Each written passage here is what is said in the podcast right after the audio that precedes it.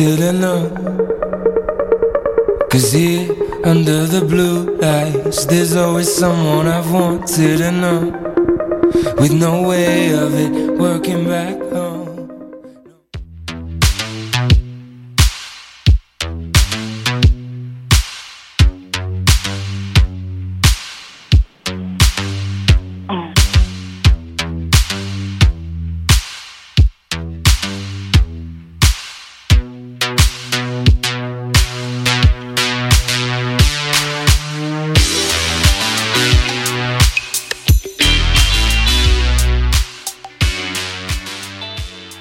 Bonjour et bienvenue au Monde en marge, émission capsule d'actualité internationale dans laquelle on s'intéresse à des sujets un peu occultés dans la couverture offerte par les médias québécois. Ici Félix Deschênes et je m'entretiens encore aujourd'hui avec ma collègue Edmé Potet du Journal international depuis Lyon. Aujourd'hui, dans une capsule sous le signe de l'environnement, on parle d'un premier sujet un peu plus écologique que ce dont on discute habituellement, donc le mouvement des guérilla gardeners, pardon, et on s'intéresse à un deuxième dossier plus délicat, la pénurie prochaine d'électricité en Belgique.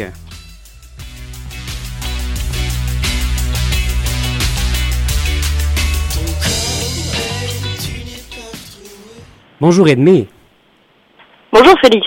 Alors, premier sujet d'aujourd'hui, un mouvement appelé le guérilla gardening qui prend de l'ampleur depuis plusieurs années dans les milieux urbains euh, en réponse à la généralisation des mauvaises habitudes alimentaires et également euh, pour une pléiade d'autres motifs qui sont très avantageux. Là. Oui, Félix. Alors c'est vrai qu'en ville, euh, c'est beaucoup plus difficile d'avoir accès à une nourriture saine et équilibrée. Et le guérilla gardening, justement, veut diffuser une meilleure manière de consommer mais c'est aussi un mouvement d'activisme politique qui défend le droit à la terre et qui veut permettre aux citoyens de se réapproprier l'espace urbain et par la culture se réapproprier leur régime alimentaire et leur autonomie. Et cette réappropriation-là, ben, elle ne date pas d'hier. On a déjà pu voir, Edmé, dans le passé, des actions similaires. Oui, alors effectivement, c'est en 1973 que la guérilla jardinière a commencé sous le nom de guérilla verte mhm. à New York. Euh, Richard Reynolds, qui est auteur de On Gardening, pose la même la date de début des guérillas jardinières au XVIIe siècle. Donc après, aujourd'hui, ce phénomène a beaucoup plus d'ampleur et il se rattache à des conceptions politiques écologistes.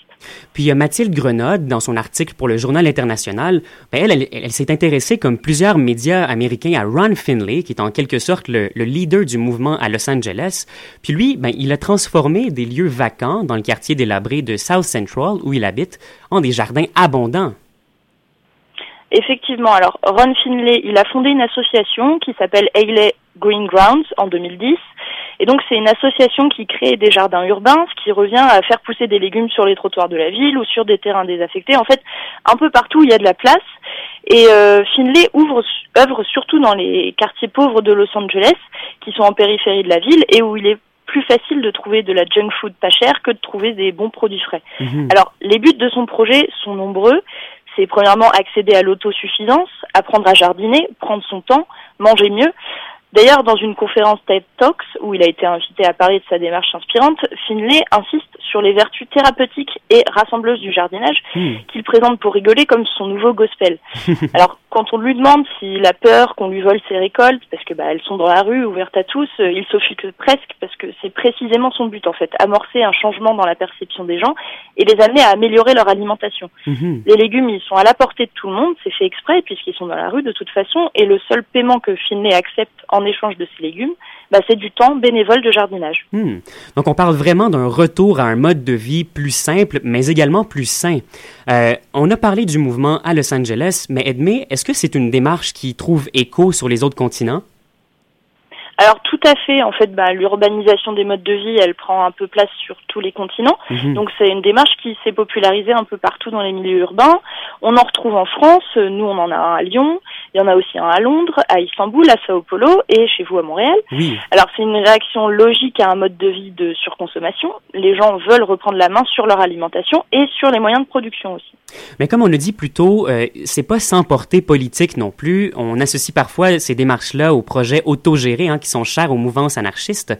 Ici à Montréal, c'est euh, surtout euh, avec le mouvement Occupy euh, qu'on a remis le, le guérilla gardening à l'avant-plan. Bien sûr. Alors, c'est une, initiative pardon, popularisée comme celle-là qui semble plaire autant au groupe communautaire qui l'a pratiqué depuis longtemps, même lorsque c'était moins glamour, on va dire, mhm. mais ça plaît aussi aux médias en ce moment qui sont vraiment sous le charme. Alors, il faut pas oublier que, et c'est là-dessus que le botaniste Martin Allen a insisté dans The Guardian en 2014, il faut pas oublier que si nous sommes rendus à parler d'une réappropriation révolutionnaire et souvent illégale des lots vacants et des sols à l'abandon, c'est qu'il y a aussi des enjeux sociaux considérables derrière. Ben oui, des enjeux sûrement majeurs. Euh, quand, on, quand on parle ben justement de, de toute leur bataille juridique à ces guérilla gardeners euh, pour euh, faire valoir un droit que certains jugent fondamental hein, et acquis, l'alimentation euh, autogérée. Euh, puis c'est toujours aussi un peu douteux, si je peux me permettre, de lire des histoires où euh, les municipalités, au lieu d'encourager des démarches citoyennes comme celle-là, qui ont des avantages multiples, ben, demandent le démantèlement des jardins puis les recouvrent parfois même de gravier pour rien en faire. Là. Oui, c'est vrai que c'est étrange, ça paraît contre-productif et même contre-logique. Et pour plusieurs, en fait, les excès de bureaucratie, c'est les principaux adversaires de cette démarche. Et ces excès maintiennent directement indirectement pardon la dépendance à l'alimentation malsaine. En tout cas, c'est il y a de quoi de à réfléchir euh, sérieusement. Euh, merci Edmé, puis on se retrouve après euh, ce cours intermède musical.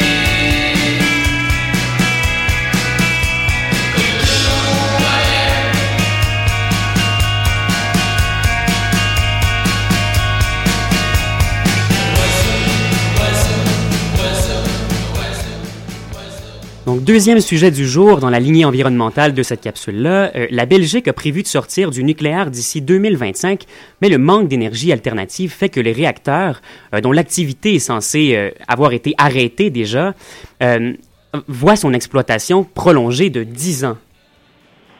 Oui, alors deux réacteurs étaient censés s'arrêter cette année en Belgique. Il y avait le DOEL 1 et le DOEL 2. Il y a sept réacteurs au total dans le pays, dont deux qui sont déjà suspendus jusqu'à novembre à cause de micro-fissures dans la structure, donc c'est dangereux, il ne faut pas qu'ils continuent. Mhm. Donc ça fait quatre réacteurs en moins et euh, la ministre de l'énergie, Marie-Christine Maréguem, elle a mis en garde au printemps dernier contre le risque qu'il y avait de pénurie d'électricité pour l'hiver prochain. Le problème, c'est qu'on ne réouvre pas un réacteur si facilement et qu'il y a beaucoup de paramètres à prendre en compte. Oui, parce qu'à l'heure actuelle, donc il y, a, un projet de loi qui a été voté pour la réouverture des réacteurs, mais il faut également l'accord de la société qui est propriétaire de ce réacteur, qui s'appelle Electrabel. Alors c'est ça, et Electrabel prévoit un programme d'investissement de 700 millions d'euros pour faire redémarrer les deux réacteurs, ce qui est une somme considérable. Mhm. Après, c'est un travail très important hein, d'ouvrir, de réouvrir un réacteur. La société veut vraiment que tout soit clair, tant au niveau juridique qu'économique, avant d'envisager le redémarrage. Et puis, il faut aussi que la FCN, qui est l'autorité fédérale de contrôle nucléaire, donne son accord avec vérification que les deux réacteurs sont à jour au niveau de la sécurité. Ça peut prendre du temps parce qu'une brèche dans la sécurité d'un réacteur, c'est un risque absolument énorme pour les populations alentours. On s'en doute. Puis je suppose justement que certains citoyens sont mécontents de ces redémarrages, considérant qu'en 2003, euh, le gouvernement précédent avait fait la promesse euh, de, viser, du moins, à sortir du nucléaire. Puis là, ça prend beaucoup de retard. Ça nous rappelle euh, un peu presque le mécontentement des Canadiens envers le gouvernement, un peu ici, au Québec en tout cas, qui ne cesse de s'éloigner des objectifs du protocole de Kyoto qui avait été voté par le gouvernement avant, vers la fin des années 90. Là. Oui, c'est ça. En fait, euh, la sortie du nucléaire va moins vite que prévu. C'est surtout parce qu'il il faut s'adapter avec les nouvelles électricités, enfin les nouvelles énergies, euh, on va dire alternatives, et ça prend du temps, ça prend plus de temps que prévu. Mhm. Et ces, ces redémarrages, pardon, ressemblent vraiment à un grand pas en arrière. Greenpeace, donc la, l'association euh, phare euh, dans ce débat, a élevé la voix et a affirmé qu'il ferait tout pour contrer la réouverture des réacteurs, par exemple.